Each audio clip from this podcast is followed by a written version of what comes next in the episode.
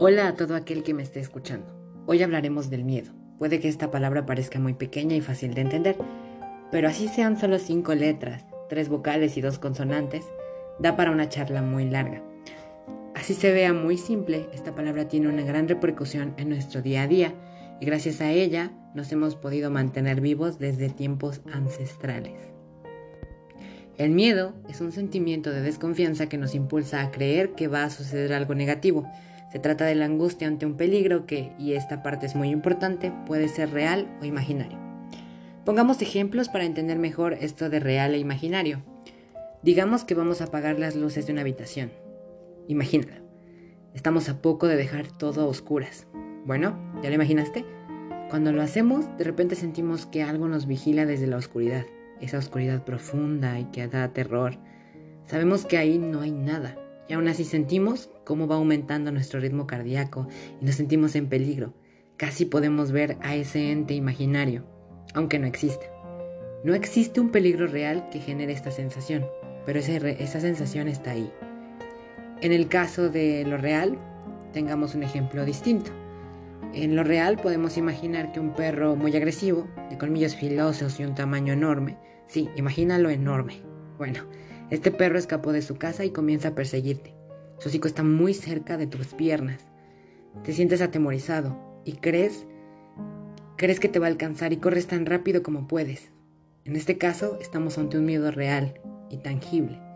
El perro es real, puede morderte y puede lastimarte. Esto sí puede ocurrir. Pero llevemos este tema a lo que en verdad nos interesa. La pregunta es, ¿el miedo influye en nuestra personalidad? Para esto es necesario dar otra definición. La personalidad es un constructo psicológico. Se trata del conjunto de características psíquicas de una persona que determinan su manera de actuar ante circunstancias particulares. En este concepto entran el patrón de comportamientos, actitudes, pensamientos, sentimientos y repertorio conductual que caracteriza a una persona, tiene una cierta persistencia a lo largo de toda nuestra vida. Se forma por el temperamento y el carácter. Una vez puesto esto sobre la mesa, podemos continuar ligando el miedo y la personalidad, que podemos ver si van muy de la mano.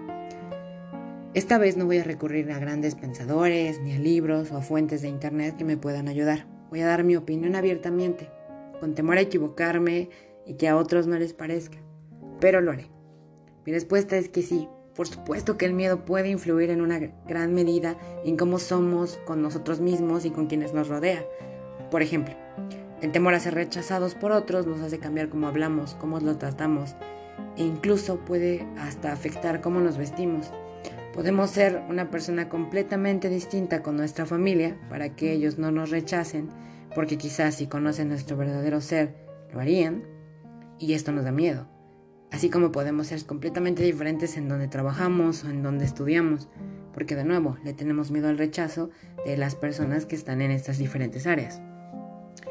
Las personas que le tienen miedo al abandono bien pueden estropear sus relaciones en un intento desesperado de no vivir dicho abandono. Eso es otro ejemplo. El miedo puede parecer inútil, pero no lo es. Nos mantiene con vida en situaciones de peligro real, como lo vimos en el caso del perro, pero también puede perjudicarnos, como en el caso de la persona que teme al abandono o a quien le teme a ser controlado y en un mecanismo de defensa tiende a controlar a todos y a todo lo que le rodea. Esto puede ser problemático o puede ser funcional. Puede ocurrir una de las dos. Pero así como el miedo nos ayuda a mantenernos vivos, también puede ser un tope o una pared enorme que nos va a causar problemas. Eh, un ejemplo claro puede ser el miedo al abandono. Este miedo nos hace arruinar relaciones que tenemos.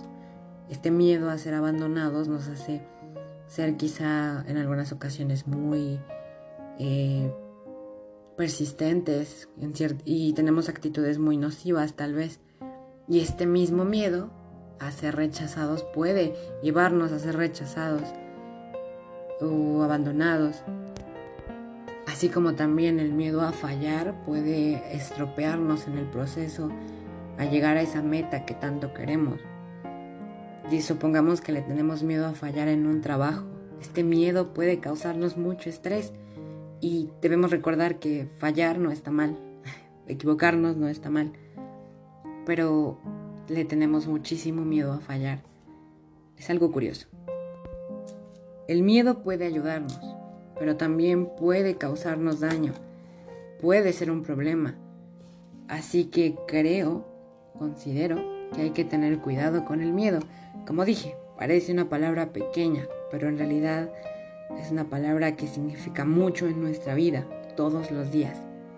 Recuérdalo, es importante. El miedo no nos hace daño, pero tampoco es un gran aliado. Tenemos que tener, ponerle atención, pero tampoco tanta. Tenemos que hacer que el miedo que hay en nuestra vida no nos dañe y pueda crear en nosotros eh, conductas que no sean funcionales. Tampoco que dañemos a otros, que no sea funcional en el día a día. Gracias por escucharme. Eso ha sido todo por mi parte. Agradezco la atención. Hasta pronto.